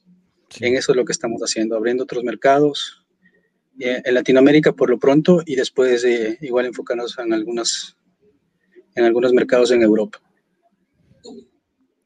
Sí, esperemos que pronto se pueda regresar, esperemos, como tú dices, tener una visión también realista de lo que está pasando en el mundo y ver las cosas que, si no están las condiciones eh, adecuadas, los, entonces estaremos afectados, aparte que se afecta a la humanidad entera, también el arte se encuentra condicionado ya que nosotros dependemos muchísimo de, la, de las personas, nosotros somos un medio que es para la ambientación, para nuestro alimentar nuestro principio como seres humanos, como animales sociales. Entonces yo creo que somos el soundtrack de justamente eso y hasta que las condiciones no estén previstas, está bastante complicado que poder realizar nuestro, nuestra, nuestra labor, que a veces es hasta menospreciada en un ambiente en el que se considera otras cosas más importantes que el mismo hecho de crear en la, la paz entre la, las sociedades. Pero bueno, eso es eh, otra cosa.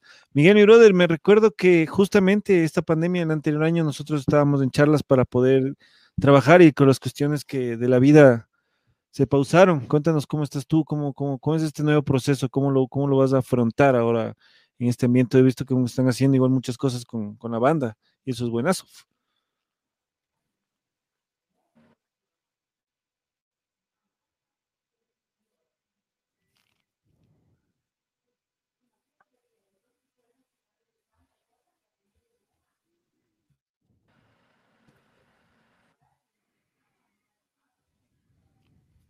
Hola, Miguel. Ahí fue.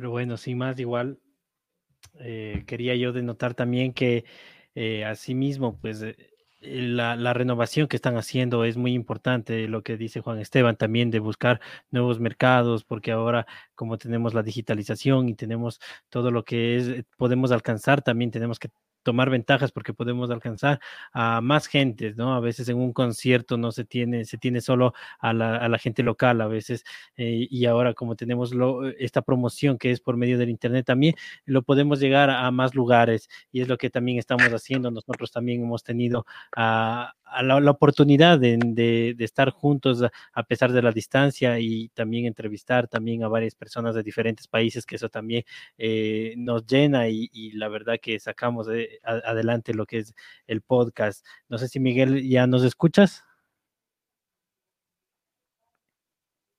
Hola, yo creo que se fue. No, estamos en vivo. Pero bueno, pero bueno, sin más, yo también quería, quería agradecerles porque estamos llegando a la parte final del programa, que la verdad que, como siempre digo, el tiempo es un limitante, ya que nos gustaría estar sentados en tal vez en algún lugar y conversar e irnos horas de horas, tomarnos una cerveza, pero bueno, esta modalidad nos, nos tiene así y pues estamos llegando a la parte final del programa y qué que interesante que hemos tenido una conversación súper amena, hemos aprendido bastante y la verdad yo estoy muy agradecido de ustedes de que nos hayan eh, brindado este espacio, este tiempo para conversar de esto, como les decía, conversar porque a veces se les entrevista a los músicos, se les entrevista también a las personas que son parte de la banda, pero el manager es, creo yo, como he dicho, la parte más importante y a veces no se le toma en cuenta o no se saben ni, ni los nombres para, eh, hay que ser realistas, pero eh, estos espacios son también para ver que hay más allá del rockero, que hay más allá del músico y de, hemos tenido muchas, muchas entrevistas, muchos conversatorios con gente que hace de todo y que a veces uno no sabe. Así que ese es, ese es nuestro programa para dar la conjunción de lo que es eh, las diferentes temáticas y lo que es con el rock. Así que, eh, bueno, sin más, yo quiero agradecerles de mi parte y espero verles en otra ocasión, que seguro tenemos mucho más. Tenemos nosotros también muchos proyectos que eh, seguro contaremos con ustedes en un futuro. De mi parte, muchas gracias y Rubén. Las palabras. Eso, agradecerles, también, también dedicarle. De Sí, qué chévere esto para mi brother. Qué chévere es, es, poder estar aquí una vez más encontrando esta conjunción que existe entre un trabajo, una labor tan, respetable como es el management, la administración, de, digamos, la posición también de una alterna que se tiene en la música. Como hemos dicho, uno de los pilares de este, del podcast es la pregunta de que todos sabemos que rockeros de Mustaine, pero también rockeros son las 40 mil personas que están, que le van a ver a Megadeth y que están listas para, para ver esta, ese cambio y también es ver eso, ver lo que existe detrás, ver las historias que hay detrás de todo lo que nosotros hacemos, hola, eh, todo lo que nosotros hacemos en esto, en este ámbito para traerles a ustedes esta, esto mismo, nuestra labor como músicos, como managers, como comunicadores, como fotógrafos, como gastrónomos, como danza, como todo lo, todas las temáticas que hemos ido topando, nos hemos dado cuenta que es un campo gigante, el rock es un mundo entero dentro del mundo mismo, y es chévere esto, quisiera que igual Carlita, Juan Esteban, eh, agradecerles, gracias por prestarnos un poco de su tiempo, gracias por per permitirse esto, tener esta charla y haber, tener esta oportunidad de conocernos, de, de estar esto, de ver el manejo que se tiene que tener, la recomendación para todas las personas que están aquí, entéresen de que hay, hay mucho labor, hay, puede gustarte o no, muchos grupos pueden estar siempre, digamos, en polémicas, en cosas así, pero tienes que también darte cuenta de la labor que existe detrás de cada uno de estos ámbitos. Carlita, Juan Esteban, gustazo aquí, por favor, eh, primero las damas, eh, sus palabras de despedidas, muchísimas gracias y decirles que qué chévere haberles tenido, haberles conversado y que hayan aceptado en este, este miércoles de darnos este espacio para poder conversar. Qué chévere y muchísimas gracias. Siempre el agradecimiento estará presente y están, este es su casa y este, contarán con nosotros para lo que necesiten. Esto de eso se trata, esta, esta unión que queremos crear dentro de la escena de nuestro país para que tenga el lugar que se merece de una vez por todas. Gracias chicos por la invitación, Brian, Rubencillo. Eh, como dije al inicio, qué bacán estar con, con el Migue, con Juan Esteban, que, que a la final esta carrera es de, de mucho aguante, ¿no? Ya iba a decir una palabra, pero, pero Aquí no hay, aquí no hay, aquí libre, aquí hay libre expresión. Es una carrera de mucho aguante, potencia y resistencia. Y a veces uno es necio, pero es que esto es lo que te da vida. Al menos a mí esto es lo que me da vida, esto es, esto es de lo que vivo, esto es lo que me da vida y es lo que me hace feliz, ¿no? Y cuando haces feliz y te pagan por ser feliz, es hermoso, pero hay que saber hacerlo bien y, nada, eh, esperamos, esperamos pronto igual estar eh, en otros ámbitos, en otras cosas que ya, ya, ya nos contaremos y y gracias, gracias por, por tomarnos en cuenta en, en, esta labor que, como dice Brian, a veces no sabes ni quién eres, ni cómo te llamas, ni nada, ¿no? O sea, es el bravísimo que está por ahí. La, la que está gritando ahí, esa es. Entonces, es chévere, es chévere, porque atrás de esto hay, hay muchas familias, hay, hay esos niños lindos que les dejamos los fines de semana o que les dejamos los por meses enteros para girar eh, te pierdes de cumpleaños, te pierdes de matrimonios, te pierdes de un montón de cosas, entre comillas, pero está la satisfacción de que estás haciendo lo que quieres justo para, para después poder compartir otra vez con, con las personas que amas. Y, nada, pues muchas gracias, Juan Esteban, qué chévere verte ahí. Y, y nada, gracias, gracias. Y ya pues, nos veremos prontito. A ti, Carlita. Esteban, mi brother, un gustazo conocerte, un gustazo tenerte aquí y poder conversar, tener esta oportunidad. En Muchas este gracias a ustedes, igual. Lindo compartir con todos. Las experiencias siempre son diferentes y, y constructivas de todo lo que vivimos nosotros. Eh, esos espacios también hacen conocer a, otro, a otra gente que también lo puede hacer, ¿no? Tal vez todo el mundo quiere ser guitarrista, vocalista, eso, pero muy pocos quieren ser, estar al otro lado, ¿no? Yo creo que si más gente se interesa por lo que hacemos, más bandas pueden seguir creciendo y puede ir construyendo mucha más industria. Yo creo que es importante toda la labor que se hace detrás de nosotros que nos hemos ido formando, no profesionalmente, porque no hay universidades, no hay universidades para esto, pero la experiencia, la experiencia nos, nos ha dado para, para transmitir lo que nosotros sabemos a, a, a futuros, a futuras generaciones. Eso es. Qué chéverazo, qué chévere. Igual, Miguel, eh, lastimosamente unos pequeños, pequeñísimos problemas dentro de la conexión. Después le pedimos que nos mande la despedida. Pa. Igual te agradecemos, Miguel, si nos estás viendo. Eh, muchas gracias por aceptarnos, qué bacán, mi brother, estar aquí, verles en este, por lo menos en este medio. Qué chévere tener esta oportunidad y gracias, gracias por ayudarnos a, haber encontrado la conjunción que existe entre, el man, entre los managers y el rock, la labor tan importante que se maneja y gracias por ser parte de las bandas, gracias por ser ese granito de arena que se necesita también para la profesionalización de los grupos. Qué chévere contar con ustedes y que su trabajo sea reconocido y que siempre, siempre se vengan más cosas en el futuro lejano o cercano que, que se nos venga, que ustedes puedan realizar más su labor y que la cosa cambie y que sea diez mil veces mejor de lo que fue. Sí, se vendrán, que... se vendrán cosas nuevas. Así que bueno, eh, nos vemos en otra ocasión. De mi parte, pues un saludo de rock y nos vemos en otra ocasión. Chao.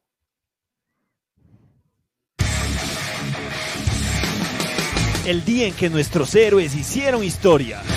La efeméride de hoy en Rock and Talk. En 1950 nace en Wilmington, Delaware, George Thorogood, guitarrista, vocalista y líder del grupo de blues rock George Thorogood and the Destroyers. En 1971 nace en Desmond, Iowa, Chris Feng, conocido por ser el percusionista de la banda de new metal Slipknot. En 1975 se publica Physical Graffiti, el sexto álbum de la legendaria banda Led Zeppelin. En 1984 se publica el segundo álbum de la cantante Lee Aaron llamado Metal Queen. En 1987 es lanzado el segundo álbum de la leyenda del speed metal King Diamond llamado Abigail. En 1994 el álbum debut de la banda de black metal Cradle of Filth es lanzado y se titula The Principle Olive of Made Flesh. La leyenda alemana del thrash metal Sodom lanza su octavo álbum llamado Till Death Do Us Unite.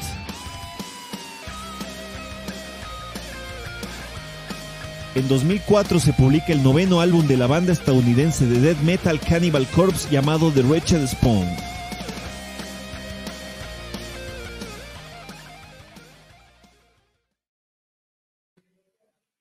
Y así es, llegamos a la parte final del programa, nuestro podcast número 12. Increíble, Rubén, como ya dije, les spoiler, la anterior semana estamos, eh, bueno, tenemos algunos episodios más y de ahí pues se termina la, temporada esta, qué tan rápido que recuerdo cuando recién hicimos el primer podcast y ahora ya son 12. Eh, y para los que no escucharon o los que no han visto, pues pueden eh, escucharlo y verlo, como les dije, en Spotify, en YouTube o en Instagram o en Facebook, pues estamos en todas las redes sociales para que eh, no te pierdas de ninguna noticia, ninguna novedad acerca de Rock and Roll Podcast. Y también no se olviden que los lunes tenemos proyectos para esas personas, para esos emprendedores, esos que están pensando o tienen ya eh, un proyecto eh, el cual lo quieren explotar, lo, el cual lo quieren, pues que la gente se dé cuenta, que la, la gente se entere, pues ya saben, los lunes escríbanos y tranquilamente nosotros con gusto y con placer, nosotros les ayudamos y nosotros les damos el espacio para que ustedes también eh, formen parte de nuestro programa y formen parte de la cultura rock. Y las bandas también, si existen bandas nuevas o bandas ya consolidadas, pues bienvenidas sean. Y así es, pues hemos llegado a otro programa más, Rubén. Eh, satisfactorio. Así que, bueno, eh, como siempre les digo, endulce sus vidas con un poquito de rock. Siempre despiértense escuchando su música, su canción favorita, su álbum. Y, bueno, siempre hay que eh, pensar un poco más optimistas y ser un poco más, a darle, darle eh, la contraparte a todas estas situaciones que está sucediendo en esta vida y a nosotros también. Así que para eso está el rock y para eso está Rock and Talk. Así que les mando un abrazo y muchos éxitos que ya mismo empieza la nueva normalidad. Hay que tener un poco de, paciencia y ahí estaremos, Rubén, juntos nuevamente. Qué chévere que estés aquí en, ya en la Yacta, qué chévere que estés aquí en, nuestra tierra. Qué lástima que sea en esta coyuntura en la que estamos viviendo una crisis totalmente foca de todos los aspectos. Yo creo que, como dijo Einstein, Dice, en estos tiempos, en tiempos de crisis, la imaginación supera a veces por muchísimo la, al intelecto. Entonces yo creo que esta, darnos cuenta de esto es, es necesario, pero también es necesario que nosotros queramos ayudarlos, creando este espacio, teniendo esta hora a la semana, este tiempo de este conversatorio, nosotros tratamos de por lo menos distraer un poco a las, personas de la realidad que se vive, pero también asimismo informar y crear la conjunción que existe y encontrar gracias a nuestros invitados entre los diferentes aspectos de nuestra vida y el, y el rock, este estilo musical que es el soundtrack de lo contestatario de la inconformidad que nos ayuda a decir las cosas que pensamos y hacer quienes somos en realidad. Entonces yo le siento así. También agradecer a las personas que siguen conectadas, a las personas que nos están escuchando, a las personas que se quedan hasta el final del video para, para escucharnos, que muchísimas gracias, es un placer estar una semana más aquí, una semana más junto a ustedes, junto a ti, mi ñaño, junto a toda la gente que nos ve, junto a, las personas que están ahí pendientes, que nos escriben, que participan con nosotros en nuestro lunes de proyectos, es chévere decirles gracias. También agradecer a las personas que hacen posible que estemos aquí, a nuestros amigos de House Rock eh, Ecuador, el local 90 en el Centro Comercial Espiral, donde puedes encontrar todos los artículos que tú desees de este gran estilo musical, donde puedes encontrar esa camiseta que siempre has buscado de tu banda favorita, donde puedes encontrar nueva música, donde puedes encontrar un sitio donde tú puedes ver las cosas del rock, ver cómo se manejan las cosas, cómo están ahí en el lugar del rock en Ecuador. Y también agradecer a Navar Electronic, este servicio de ingeniería electrónica, eh, donde puedes tener asesorías con profesionales de primer nivel, también servicio de corte, implementar tus ideas en láser, puedes contar con ellos, un profesionales de primer nivel ubicados en América y la Gasca, y decirles que es chévere haber tenido este, este campo de gente profesional que se dedica a la, precautelar, exactamente eso, el, lugar en el que tú podías haber visto tu banda favorita. Muchas veces quizás el trabajo de ellos es lo importante para que tú puedas disfrutar. Esto es mucho de respetar, de admirar y de, justificarse o no de tu grado las bandas que, escuches, pero que veas el labor que hay detrás. Siempre, siempre tiene que estar pendiente. Y sin más preámbulos, yo creo que es agradecerles y como dijo el gran Chespirito, nos vemos la próxima semana, a la misma hora y por el mismo canal. Ya mismo se acaba el Rogan Tolga, así que a seguirle dando. que les spoiló Brian. Chao. Hasta la próxima. Nos vemos la próxima semana. Chao.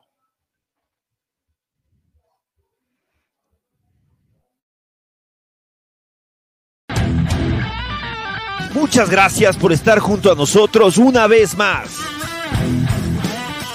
Te esperamos de un nuevo conversatorio en este Tu Podcast.